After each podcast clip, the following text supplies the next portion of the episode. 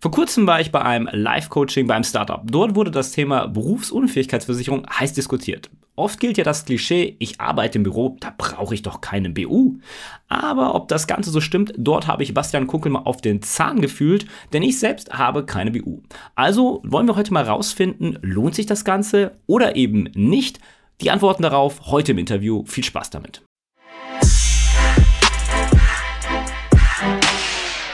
Ja, dann äh, ja, würde ich sagen, BU, Berufsunfähigkeitsversicherung. Ja, erstmal vielleicht, ist das eine Must-Have-Versicherung oder äh, ja, gibt es nicht die Absicherung vom Staat, so nach dem Motto? Hm. Ja, ich habe es ja vorhin schon ein bisschen angerissen ähm, im ersten Teil. Ja. Also, mein Job ist es ja immer, das Thema Versicherung und das Erklären von Versicherungen so einfach wie möglich zu machen, damit man das am Ende des Tages, dass es einfach greifbar ist. Weil Versicherer an sich, die haben das noch nicht so gerafft.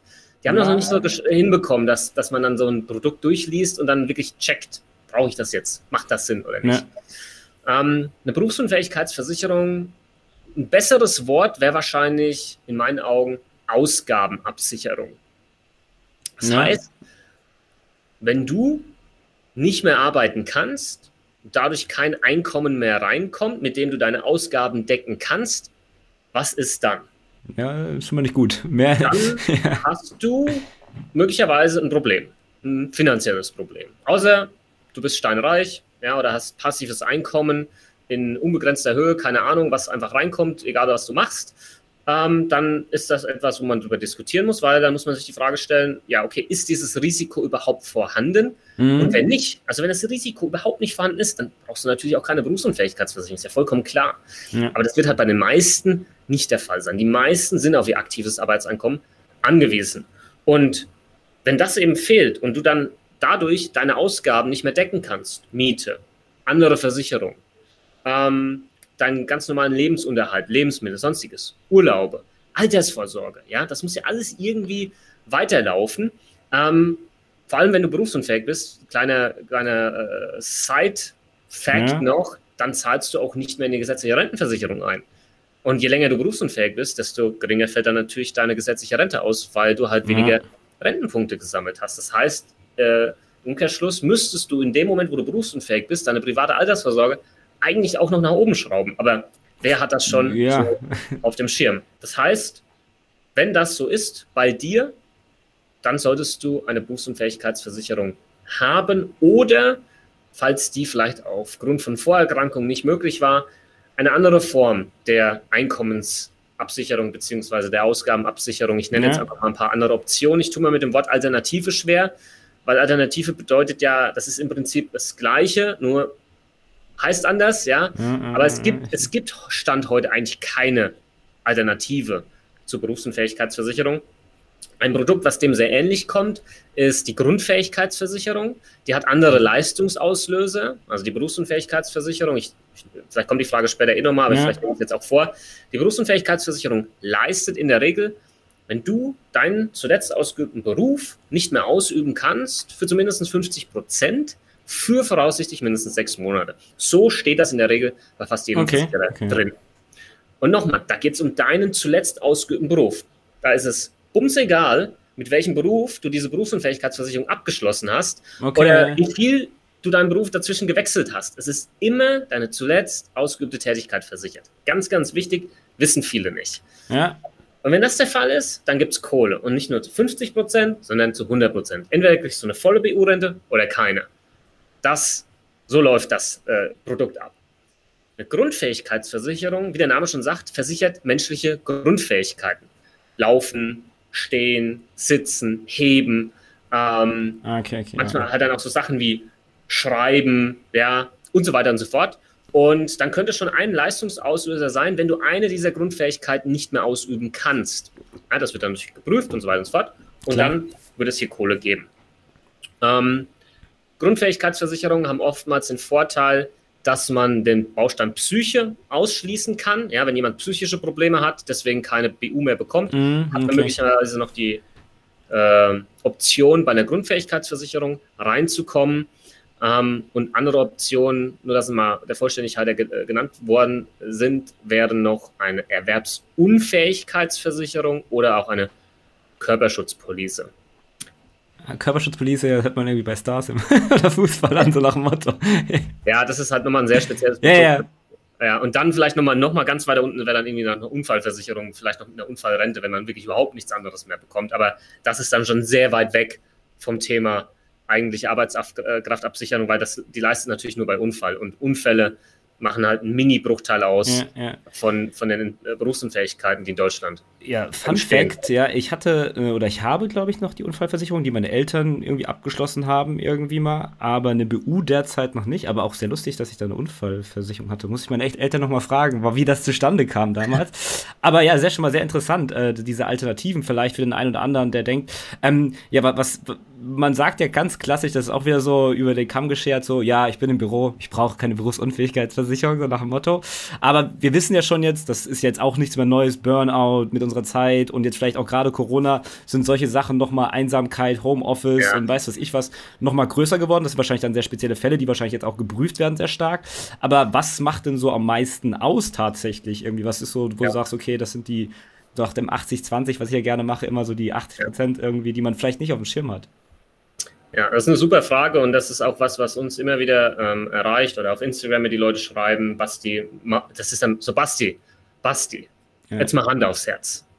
Für einen Büromenschen ist doch eine Berufsunfähigkeitsversicherung absolut sinnlos. Also ich meine, guck mal, da muss ich doch, da muss ich doch wirklich querschnittsgelähmt sein dass ich da Kohle bekomme, weil ich kann doch immer noch irgendwas anderes machen. Ja, ja das, sind, das sind so die Aussagen. Und dann kommt noch so ein Zwinker-Smiley. So, Basti, jetzt mal Hand aufs Herz. Sagt, stimme quasi doch zu, ja. ja. Und äh, dann muss ich dann natürlich immer zurückschreiben, dass das halt absoluter Blödsinn ist und dass das halt nicht so ist. Sondern ähm, erstens leistet eine Berufsunfähigkeitsversicherung schon weit bevor äh, du äh, Berufs-, äh, Quer Querschnittsgelähmt zum Beispiel bist, ja, oder mhm. den Kopf und den Arm trägst. Ja, da sind wir beim Thema Erwerbsminderungsrente das staatliche, ja, da ja. musst du eigentlich im Arsch sein. Also da musst du richtig im Arsch sein und dann kriegst du da Kohle. Vielleicht. Ja. Ähm, aber nicht bei der Berufsunfähigkeitsversicherung. Und was viele ähm, hier in den Köpfen noch drin haben, ist das Thema mit der abstrakten Verweisung, was früher möglich war. Und mhm. ältere Verträge haben das auch immer noch drin. Das heißt, du warst vielleicht berufsunfähig, äh, tatsächlich in mhm. deinem zuletzt ausgeübten Beruf, aber weil du diese Klausel mit drin hast, kann dich der Versicherer abstrakt an einen anderen Beruf verweisen, der so, ja, so ein bisschen was mit deinem Beruf zu tun hat. Mhm, mh. Er sagt, ja, du kannst doch noch das machen. Na, das geht doch noch. Also mach das mal schön. Ja. Von uns gibt es keine Kohle. Ja, und das ist natürlich eine ziemlich miese und fiese Klausel. Äh, und weil die halt so mies und fies ist, gibt es sie heute halt einfach auch nicht mehr. Ja, ich will jetzt nicht die Hand ins Feuer legen, dass es nicht okay. irgendeinen Hinterhof äh, BU-Versicherer gibt, der die noch drin hat, aber wirklich alle namhaften haben diese Klausel heute nicht mehr drin, beziehungsweise die haben die Klausel drin, dass auf die abstrakte Verweisung verzichtet wird. Okay. Und damit okay. ist das nicht mehr möglich. Ja. Und damit bist du festgenagelt auf deine zuletzt ausgeübte Tätigkeit. Und wenn ich jetzt zum Beispiel, ich bekomme eine Krankheit, ja, keine Ahnung, Krebs, ja, ja. Ähm, kam letztens auch eine Studie raus mit ein paar größeren Versicherern. Wenn du Krebs hast, dann ist das zu 90, zu über 90 Prozent safe, läuft das Ding durch und du kriegst deine BU-Rente. Ohne dass okay. da großartig jetzt noch okay. was ähm, passiert, ja. Und ähm, diese ganzen Zivilisationskrankheiten, wie Krebs, wie ähm, äh, Diabetes, wie, ähm, ja klar, Depression, Burnout, alles, was an Nervenkrankheiten ja. hier existent ist, äh, machen mittlerweile über 50 Prozent der gemeldeten BU-Fälle aus. Und das war halt vor ein paar Jahren noch anders. Da waren das die Skeletterkrankungen. Macht auch irgendwo Sinn, weil unsere Gesellschaft ja, anders ausgesehen hat, ja, ja. Vor ein paar Jahrzehnten. Da haben wir halt mehr körperlich gearbeitet und dadurch hatten wir mehr Verschleiß im Körper. Jetzt haben wir hier oben den Verschleiß, ja, und da darf sich niemand was vormachen und denken, man ist davor irgendwie geschützt oder sonstiges. Wir leben in Deutschland in einer krassen Leistungsgesellschaft. Wir kriegen Druck aus allen Ecken und Enden, machen uns vielleicht selbst Druck, haben sozialen Druck und so weiter und so fort. Das ist massiv. Ähm, und dann zu sagen, ja, mir kann im Büro ja eh nichts passieren, ja, niemand ist geschützt vor Krebs. Ich weiß noch, vor 15 Jahren hat jemand gesagt, oh, derjenige und der hat Krebs und so, oh shit, ja. Ja.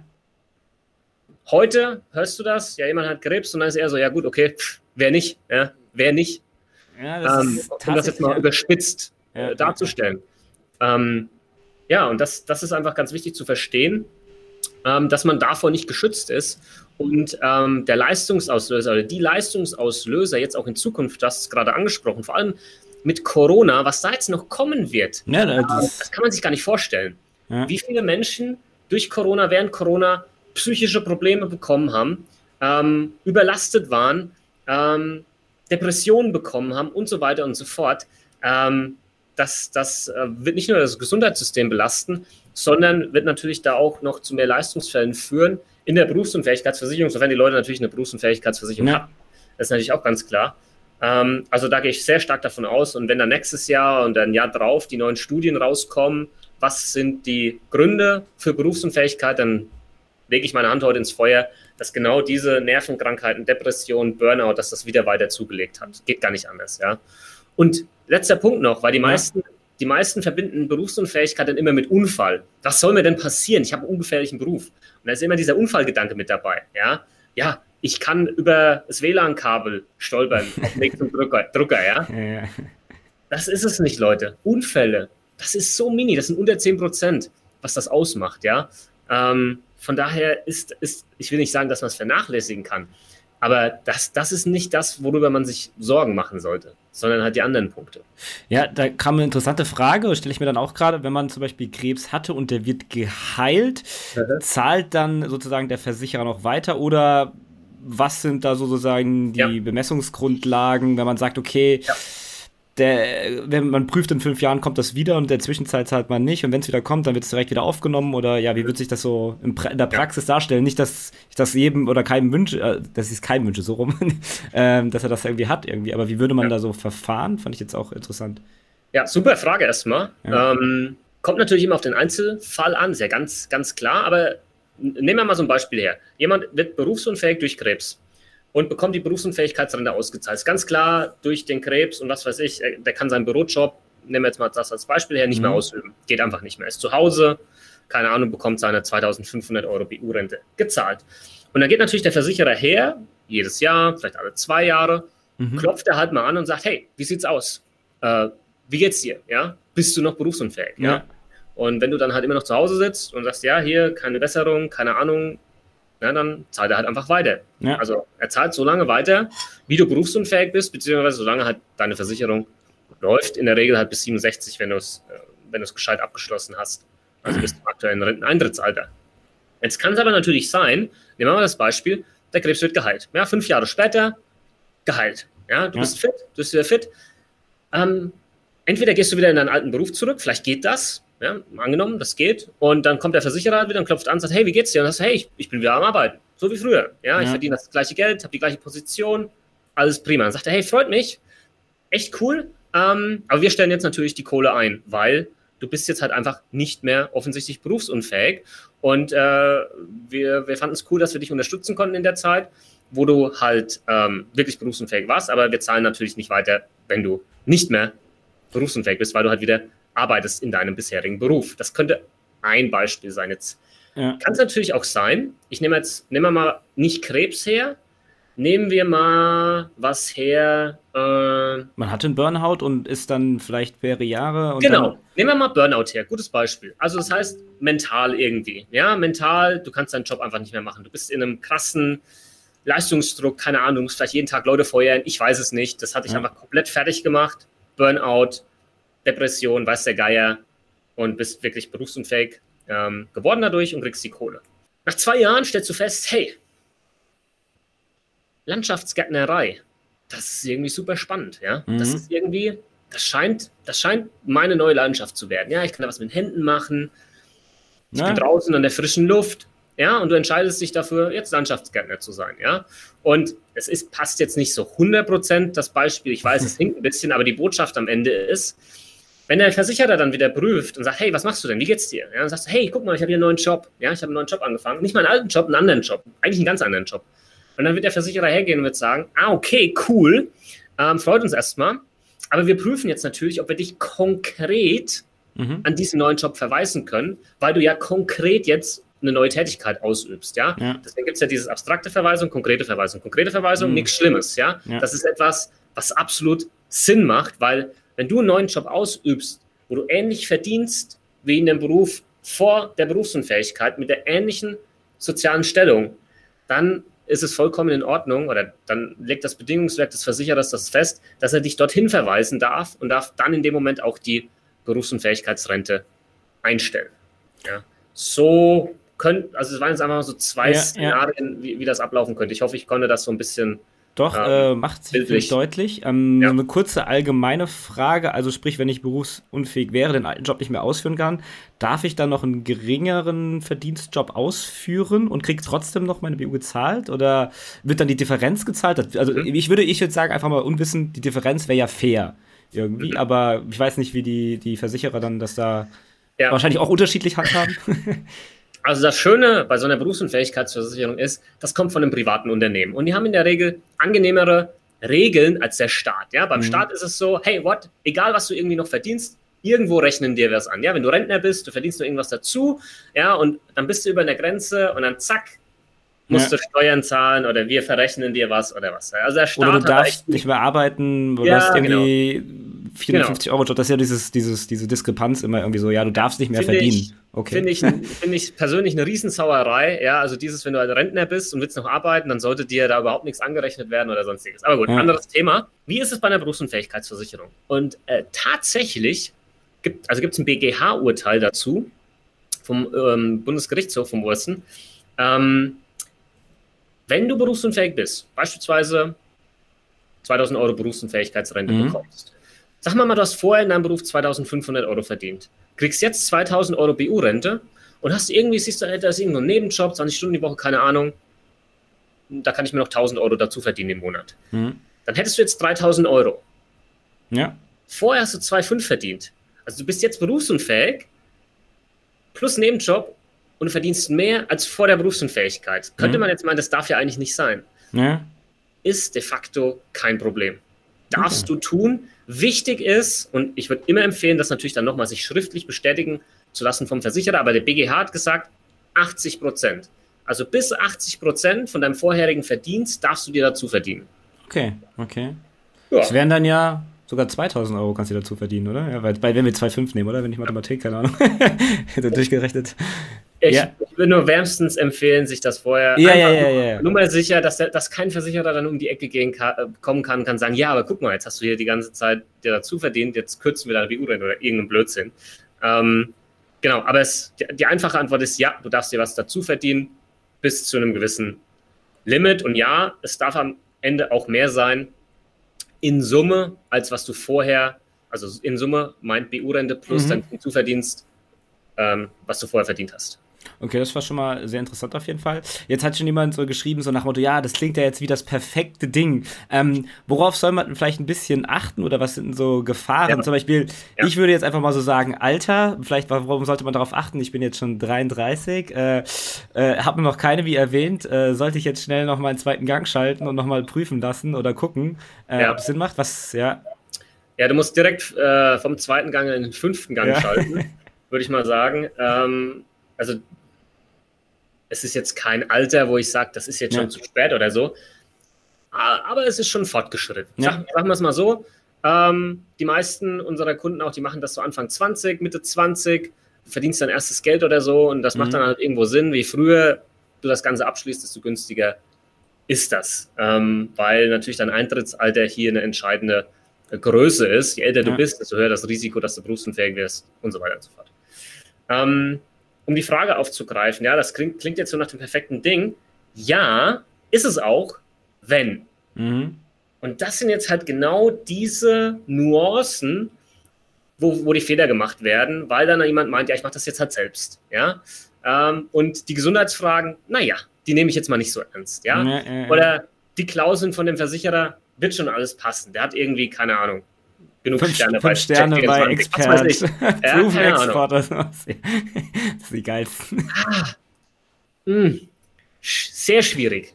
Ja. Sehr schwierig, weil wenn du am Ende des Tages einen guten Versicherer an sich ausgewählt hast, wo wirklich das Bedingungswerk alles passt und das kundenfreundlich ausgelegt ist und sonstiges, dann ist da schon mal ein Haken dran.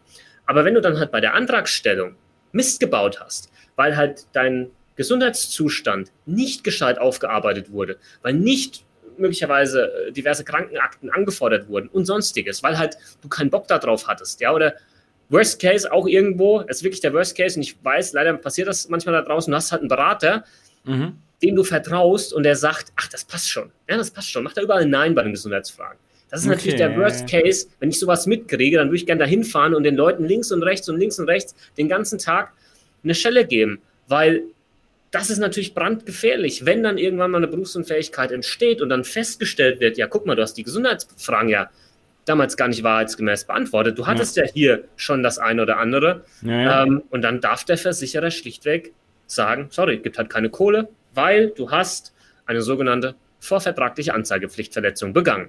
Und dann ist alles rechtens gelaufen und du hast hier Mist gebaut. Und deswegen sage ich das auch immer mit dazu. Erstens, mach es nicht selbst. Und wenn du irgendwo bei einem Berater sitzt, der einfach so sagt, nee, das machen wir heute einfach mal so halbe Stunde, zack, zack, zack, alles durch, passt schon, passt schon. Steh auf, schmeiß den raus mit dem Arschtritt, ja, oder beende die Online-Beratung, sagen schönen Gruß von mir. Mhm. Das darf nicht so sein. Nicht bei so einer wichtigen Versicherung. Nie, niemals. Ja, und diese Zeit, vielleicht noch abschließend, die musst du dir nehmen, damit das am Ende sauber läuft. Sagen wir, bei uns dauert das in der Regel, ist das ein Prozess von mindestens, ja, wenn Voranfragen auch noch gestellt mhm. werden müssen, anonyme Risikovorabanfragen bei verschiedenen Versicherern, nehmen die dich wirklich an, von zwei, drei, vier, fünf Wochen, ja, je nachdem, wie schnell der Versicherer auch zurückschreibt ähm, und, und ein Votum abgibt. Ja, das ist etwas, das ist wirklich ein Prozess, das machst du nicht mal so nebenbei abends in einer halben Stunde. Und wenn doch, ist die Gefahr groß, dass das eigentlich hätte sparen können, weil der Vertrag, ja, sorry, ein Riesenhaufen Mist ist, ja, und du jahrelang einzahlst für nichts.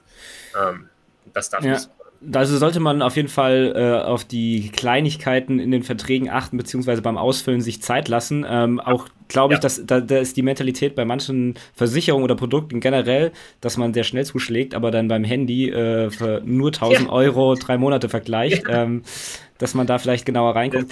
Aber so, ja. ja. jetzt so zu so Detailfragen, so nach dem Motto, ähm, was ist zum Beispiel Rauchen, Alkohol, mhm. Übergewicht?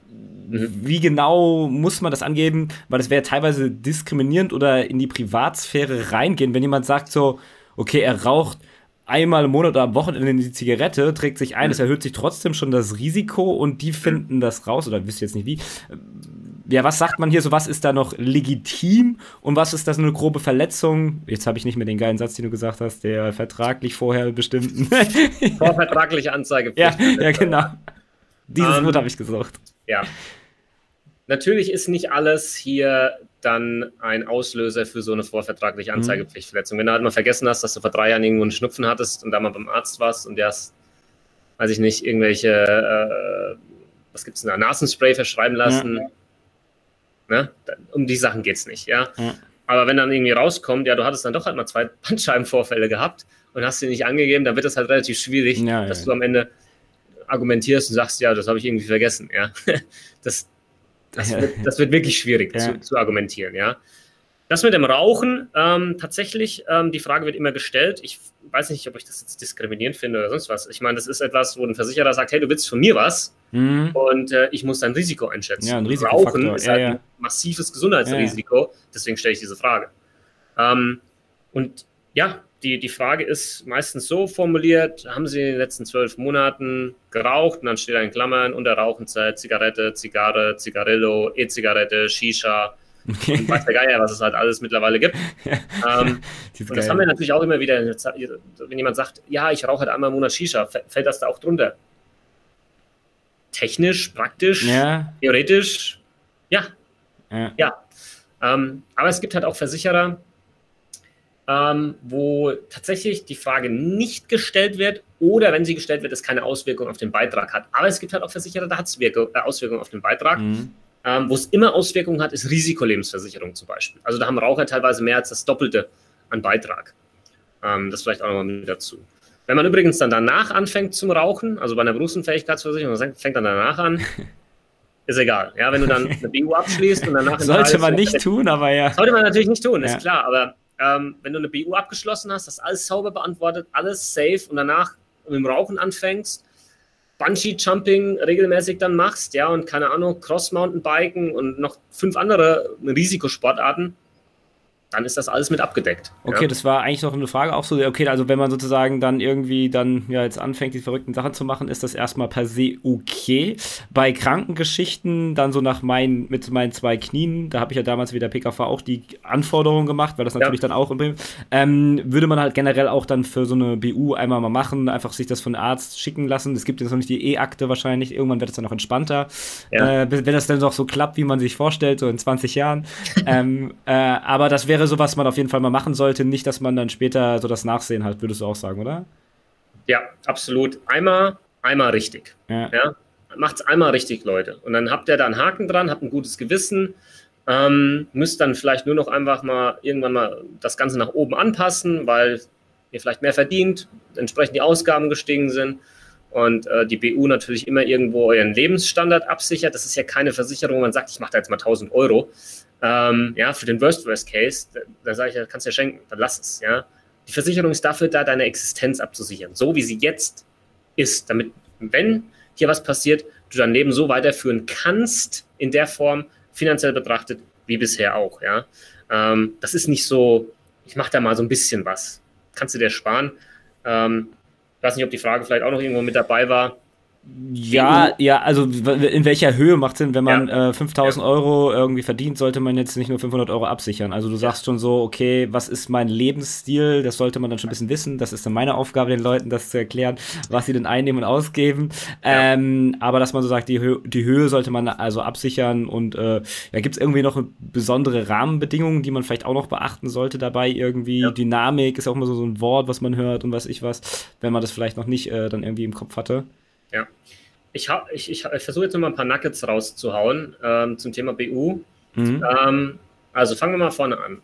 Nummer eins, ganz wichtig, Daumen, also Nummer, die erste Grundregel, keine BU-Rente unter 1000 Euro. Mhm. BU-Rente unter 1000 Euro kannst du einfach sparen. Das ist komplett egal, ob du jetzt Azubi, Student oder sonstiges bist. Ja, du kannst auch als Azubi mehr absichern, als dass du verdienst. Du kannst als Student, wo du vielleicht überhaupt nichts verdienst, kannst du trotzdem bei manchen Versicherern 2000 Euro absichern. Warum nicht 100.000 Euro abschließen. Das aktuelle Grundsicherungsniveau liegt genau um die 1000 Euro ungefähr. Ich glaube so 920 irgendwie. Ah, diese Grutzi, die Grundsicherung, ja. so, ja. und mal angenommen, du hast jetzt eine BU-Rente von 500 Euro abgeschlossen. Du wirst berufsunfähig. Das ist dein einziges Einkommen, diese 500 Euro. Dann ist das ja nicht ausreichend zum Leben. De facto würdest du Grundsicherung bekommen und dann kommt der Staat her, wie vorhin schon gesagt, und sagt, ja, Moment mal, du hast ja schon 500 Euro BU-Rente. Mhm. Äh, wir stocken das nicht auf, sondern das wird verrechnet. Das heißt, du kriegst jetzt nach on top das, was du halt äh, an Grundsicherung dann maximal bekommen darfst. Das heißt, ich mache jetzt mal das Beispiel, 420 Euro. Dann hast du die 920 Euro. Das heißt aber im Umkehrschluss, das hättest du dir sparen können, weil diese 920 ja. Euro, die hättest du so oder so bekommen. Also du hast den ähm, Staat ein Stück weit entlastet sozusagen. Genau, du, würdest, du hast dann quasi dein Leben lang dafür gezahlt, um den Staat zu entlasten. Ähm, und das ist ja auch nicht Sinn und Zweck der Sache. Deswegen 100.000 Euro eine BU-Rente ist Käse. Ja. Nummer zwei, Grundregel, Daumenregel Nummer zwei, wenn man gar keinen Plan hat, wie viel man absichern sollte, sind so 80 Prozent vom Nettoeinkommen ein ganz guter Richtwert. 100 Prozent absichern kann man meistens eh nicht, weil der Versicherer dann was dagegen hat, weil er sagt, oh, oh das ist schon ein bisschen kritisch, ähm, vielleicht zu viel versichert, mhm. überversichert, bereichert, keine Ahnung. Ähm, gibt auch Ausnahmen, wenn man wirklich nachweisen kann, weil man halt ein, eine Kreditfinanzierung fürs Haus am Laufen hat oder sonstiges. Ähm, aber so 80 Prozent sind ganz sinnvoll. Ich empfehle aber immer die Herangehensweise, einfach zu gucken, was habe ich an Ausgaben? Was habe ich monatlich für Ausgaben, die weggehen? Ich summiere das auf und was habe ich da für einen Betrag? Dann lege ich noch ein bisschen was oben drauf. Möglicherweise geht ein bisschen was noch an Steuer weg, aber mhm. in der Regel, wenn du eine BU als reine Solo-BU ohne so ein komisches Rentenkombiprodukt abgeschlossen hast, hast du, wenn deine BU-Rente dein einziges Einkommen ist, in der Regel keine Steuer, die da mehr drauf ähm, anfällt. Mhm, ähm, okay, ja. Das wird so geregelt, es wird so geguckt, ähm, da gibt es so eine Tabelle, mit welchem Alter bist du berufsunfähig, wie viel Restlaufzeit äh, gäbe es dann quasi noch, also wie lange müsste der Versicherer ja. diese Rente zahlen, dann guckst du in die Tabelle rein, dann steht da vielleicht 27 und das heißt dann 27 Prozent von deiner jährlichen BU-Rente müsstest du versteuern. Oder müsst, ja, genau. Und äh, dann kommt ein Wert raus und dann ist das meistens sowieso unter dem Steuerfreibetrag, den, den wir eh haben. Ja, und dann würde keine Steuer anfallen. Okay, ja, auch noch sehr interessant. Genau. Schon mal äh, interessante Punkte auf jeden Fall, die ich auch noch nicht so wusste. Das mit den 1000 Euro macht dann eigentlich Sinn, wenn man diese Kruzi und sowas kennt. Das fand ich immer so lustig. Ähm, noch ja. eine Frage, die mich hier stellt: so, Gibt es eine gewisse Wartezeit, wenn man das Ganze abgeschlossen hat? Es könnte zum Beispiel jemand hingehen, jetzt so nach Corona. Ähm, er fühlt sich schon so ein bisschen psychisch nicht ganz fit irgendwie, macht, schließt das schnell ab und dann einen Monat später auf einmal, ups, äh, wird er ärztlich mhm. festgestellt, mhm. so, äh, ja, der ist schon depressiv. Dann muss er halt nachweisen, dass es erst danach passiert ist, klar. Ja. Was haben wir da? Also ich sag mal so, ähm, wenn es davor wirklich überhaupt nichts gab, nichts ja. Dokumentiertes und sonstiges, ähm, ja. es gibt keine Wartezeit bei der BU. Ja? Okay, die ja. gibt es nicht. Also wenn die abgeschlossen ist und du wirst zwei Tage später berufsunfähig durch einen Unfall oder ja. irgendwas anderes, ja. hast du Schutz, ja. Aber das ist ja nur 10%, die Unfälle. Wie genau, das aber halt, ja, ja. weil das ein Unfall in der Regel halt plötzlich passiert, ja, Krankheit, ähm, kommt, kommt ja in der Regel immer so ein bisschen ähm, schleichend. Ich habe noch einen äh, wichtigen Punkt, vielleicht für alle, die ein bisschen besser verdienen. Ja. Du kannst bei einer Berufsunfähigkeitsversicherung, angenommen, du schließt jetzt einen ab, 1500 Euro monatlich, du weißt aber schon, ich werde später mal viel, viel mehr verdienen. Hm, es gibt Nachversicherungsgarantien. Über mhm. die kannst du deine BU-Rente erhöhen ohne erneute Gesundheitsprüfung. Das kann in vielen Fällen super praktisch sein. Und ähm, das Ganze erfolgt meist anlassbezogen. Was heißt das? Es gibt so Anlässe, die in den Bedingungen des Versicherers festgeschrieben sind. Wenn die vorliegen ähm, und du das dem Versicherer rechtzeitig mitteilst, meistens innerhalb von sechs Monaten, dann kannst du deine BU-Rente erhöhen, so zum Beispiel um 500 Euro im Monat, mhm. ohne erneute Gesundheitsprüfung. Also es wären so Fälle wie Hochzeit oder ihr kriegt ein Kind oder du hast eine Gehaltssteigerung von mehr als 10 Prozent bekommen oder du machst dich selbstständig oder du schließt ein Studium ab. Ja? Ähm, und da gibt es auch zig Anlässe mehr, das steht dann immer drin in den Bedingungen und dann kannst du das erhöhen. Wenn du jetzt aber schon weißt, du wirst sehr gut verdienen und wir jetzt halt wissen oder jetzt gleich wissen werden, dass diese Dachversicherungsgarantien auch begrenzt sind, in der Regel auf 2500 Euro bei den meisten Versicherern und du weißt, ah, ich werde aber irgendwann halt mal 5000 Euro verdienen, ich würde gerne 4000 Euro absichern, mhm. da kommst du ja nicht ganz hin. Also dann kommst du dann nicht mit den Nachversicherungsgarantien hin. Du kannst zwar immer erhöhen, das ist überhaupt kein Problem, aber halt mit Gesundheitsfragen. Ja? Und wenn halt schon irgendwas vorgefallen ist, dann kann das möglicherweise nicht mehr funktionieren. Das heißt, wenn du das alles schon weißt, dann kann es Sinn machen, dass du zwei Berufsunfähigkeitsversicherungen machst bei zwei Versicherern und machst zum Beispiel halt beim einen 1000 und beim anderen 1000. Mhm, okay. Dann darfst du natürlich, du darfst dich nie überversichern, das ja. ist klar, ja. Ähm, also mehr versichern, als dass du verdienst. Aber du hast dann halt zweimal die Möglichkeit, diese Nachversicherungsgarantien zu ziehen bis 2500 Euro und hättest dann in Summe zumindest die Möglichkeit, theoretisch 5000 Euro zu erreichen über Nachversicherungsgarantien. Und das ist tatsächlich etwas, was auch manchmal Sinn macht. Und ich finde es halt wichtig, dass man das mal gehört hat, dass das geht. Ja? Nachteil, auch ganz klar, denke ich, wenn du dann mal berufsunfähig sein solltest, musst du halt bei zwei Berufsunfähigkeitsversicherern deine Berufsunfähigkeitsrente dann beantragen. Ja? Und du hast halt einen gewissen Mehraufwand. Ja, ja klar, aber der hat sich dann ja gelohnt, wenn man äh, alles richtig und wahrheitsgemäß ja. angegeben hat. Aber er ist sehr interessant auf jeden Fall. Ja, da gibt es, glaube ich, viele Hacks. Da werde ich dich dann auch privat nochmal fragen, was ich von jemandem gehört habe. Ähm, es gibt noch eine, eine Frage vom Ehrenmitglied Dakta. Der hat zum Beispiel für seinen Sohn eine Kinderinvalidenversicherung abgeschlossen. Und ab wann sollte man zum Beispiel dann in die BU wechseln, die normale? Weil man sagt ja, früher ist besser, also Kinderinvalidenversicherung. Äh, ab wann sollte man in die normale BU wechseln? Ähm, ja, das ist so die Frage. Ich habe jetzt keine mehr Eckdaten. Wenn du den bräuchtest, jetzt aber okay, wie Kind, ja, weiß ich was. ich, ich, weiß jetzt halt nicht genau, äh, offensichtlich weiß ich nicht, was für ein Tarif das ist und wo. Ja, ja, ja, klar. Und es kommt auch immer ähm, drauf an. Aber so ein, so ein Schutz, also wenn das so ein Tarif ist, den man dann später umwandeln kann, tatsächlich in eine Berufsunfähigkeitsversicherung, ähm, dann macht es in der Regel dann halt Sinn, wenn das Kind ähm, mit dem eigenen Arbeiten angefangen hat, vielleicht mit dem Studieren angefangen hat. Ähm, und man sollte aber trotzdem dann halt nochmal schauen, macht das dann wirklich Sinn, das bei diesem Anbieter zu machen?